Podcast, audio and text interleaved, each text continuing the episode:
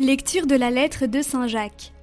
Frères, ne gémissez pas les uns contre les autres, ainsi vous ne serez pas jugés. Voyez, le juge est à notre porte. Frères, prenez pour modèle d'endurance et de patience les prophètes qui ont parlé au nom du Seigneur.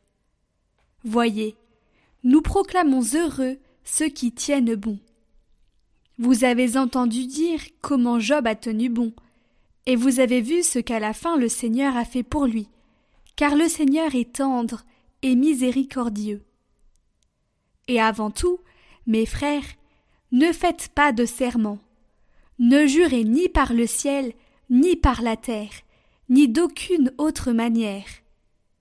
Que votre oui soit un oui, que votre non soit un non. Ainsi, vous ne tomberez pas sous le jugement.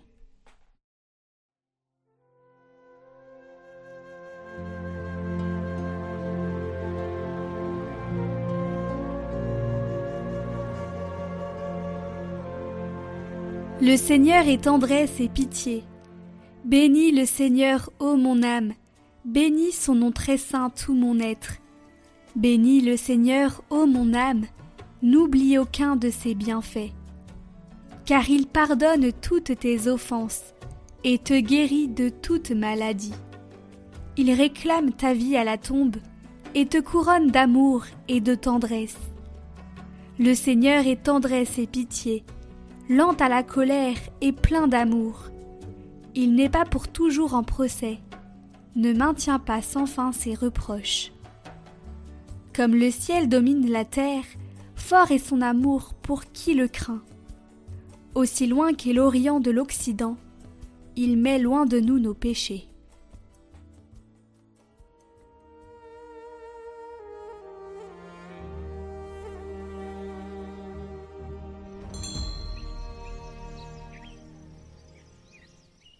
Évangile de Jésus-Christ selon Saint Marc. En ce temps-là, Jésus arriva dans le territoire de la Judée, au-delà du Jourdain. De nouveau, des foules s'assemblèrent près de lui, et de nouveau, comme d'habitude, il les enseignait. Des pharisiens l'abordèrent, et pour le mettre à l'épreuve, ils lui demandaient Est-il permis à un mari de renvoyer sa femme? Jésus leur répondit Que vous a prescrit Moïse?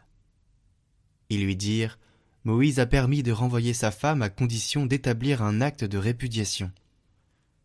Jésus répliqua C'est en raison de la dureté de vos cœurs qu'il a formulé pour vous cette règle. Mais au commencement de la création, Dieu les fit hommes et femmes. À cause de cela, l'homme quittera son père et sa mère, il s'attachera à sa femme, et tous deux deviendront une seule chair. Ainsi ils ne sont plus deux, mais une seule chair. Donc ce que Dieu a uni, que l'homme ne le sépare pas.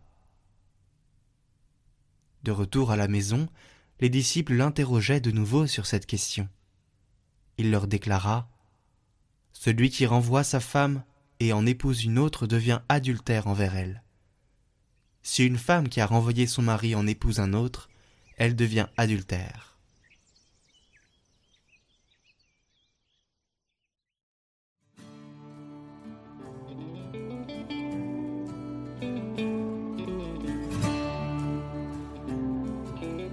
Je répète ce conseil. Le soir, après tout, il faut faire la paix. Toujours. Ne jamais aller se coucher sans avoir fait la paix. Sinon, le lendemain, il y aura la guerre froide. Et cela est dangereux.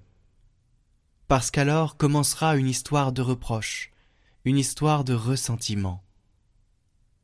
Combien de fois, malheureusement, entre les murs domestiques, des conflits naissent et s'intensifient à cause des silences trop longs et des égoïsmes non guéris. On arrive parfois même à des violences physiques et morales. Cela déchire l'harmonie et tue la famille. Convertissons-nous du moi au toi. Ce qui doit être le plus important dans la famille, c'est le toi. Et chaque jour, s'il vous plaît, priez un peu ensemble si vous pouvez faire l'effort pour demander à Dieu le don de la paix en famille.